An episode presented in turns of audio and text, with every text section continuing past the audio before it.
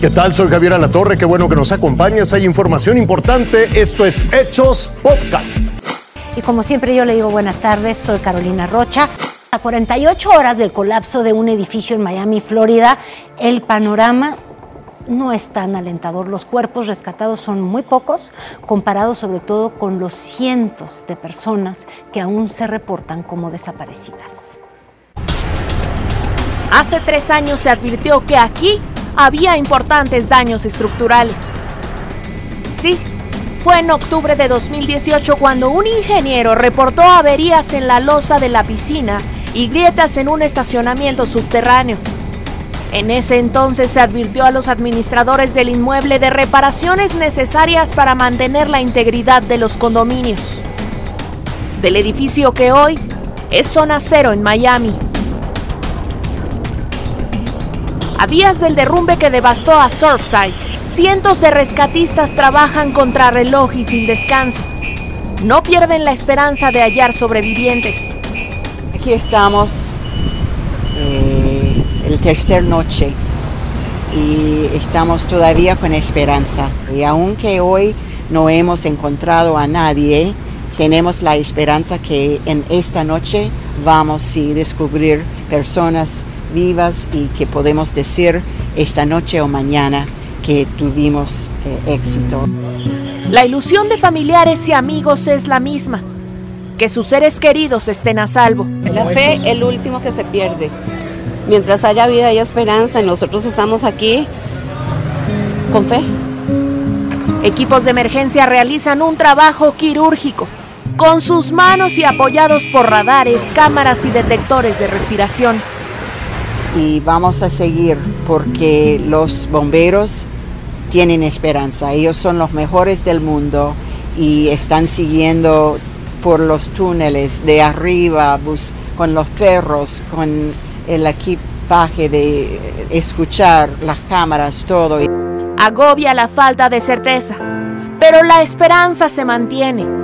La posibilidad de vida bajo los escombros mantiene expectante al mundo entero.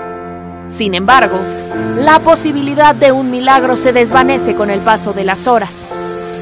Ilse Lorena Trejo, Fuerza Informativa Azteca. Mire, de regreso a nuestro país, en Valparaíso, Zacatecas, hubo un enfrentamiento entre grupos del crimen organizado que dejó a más de 15 muertos. 18 muertos fue el saldo del cruento enfrentamiento entre criminales del cártel Jalisco Nueva Generación y el de Sinaloa. Ocurrió en la comunidad serrana de San Juan Capistrano, municipio de Valparaíso, Zacatecas. Fue reportado un enfrentamiento en el que lamentablemente al acudir las corporaciones de seguridad, tanto Sedena, Guardia Nacional, eh, corporaciones de la Secretaría de Seguridad Pública y la Fiscalía General de Justicia del Estado, eh, con peritos y policía de investigación, eh, confirman que lamentablemente en el lugar fueron localizados los cuerpos sin vida de 18 personas. En la misma zona hallaron tres camionetas que fueron aseguradas como parte de la evidencia criminal. San Juan Capistrano se ubica en los límites de Zacatecas con Jalisco, Durango y Nayarit una zona que a decir de las propias autoridades es disputada por la delincuencia organizada. No dejo de recomendar también a los habitantes, a los vecinos de Valparaíso, que eviten en la medida de lo posible relacionarse o apoyar en sus actividades a estos grupos.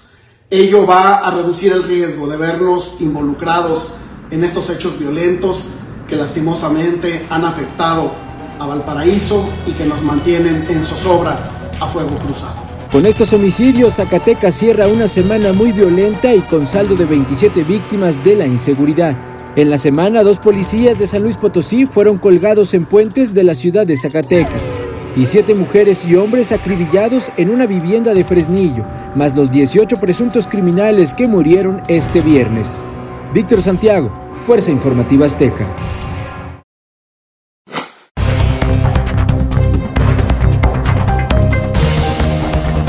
Es momento de ir más allá de nuestras fronteras y déjeme decirle que inteligencia de las fuerzas militares trabajan ya sobre la hipótesis de que el ELN sería el responsable del ataque al helicóptero del eh, presidente de ese país de Colombia. Además, en las últimas horas, un Consejo de Seguridad determinó una recompensa de 800 mil dólares para quien brinde información sobre los posibles responsables de este atentado. El ataque al helicóptero se produjo sobre las 3 y 45 de la tarde cuando estaba cerca de aterrizar en Cúcuta, norte de Santander. El Black Hope UH-60 recibió al menos seis impactos de bala. Los disparos que serían de fusil le dieron a las aspas del helicóptero y parte del fuselaje. Tanto el presidente Duque como quienes lo acompañaban salieron ilesos. El propio presidente Iván Duque relató lo ocurrido. Nos encontrábamos en el helicóptero el señor ministro de la Defensa, el ministro del Interior, el gobernador de Norte de Santander y mi persona.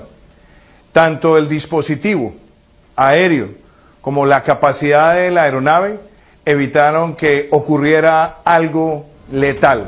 A esta hora las autoridades están tras la búsqueda de los responsables de este atentado. Un globo aerostático se estrelló en un vecindario de Alburquerque, en Nuevo México. El saldo es de cuatro personas fallecidas y un herido de gravedad. El accidente está bajo investigación, pero se sabe que el viento arrojó el globo contra las líneas eléctricas y se incendió. Las edades de las víctimas están entre los 40 y los 60 años. El piloto también está entre los fallecidos. Un corte de energía que siguió al incidente en el área afectó a 13 mil hogares y negocios. Te invito a que siga con nosotros mañana con detalles de más información que justo ahora está en desarrollo.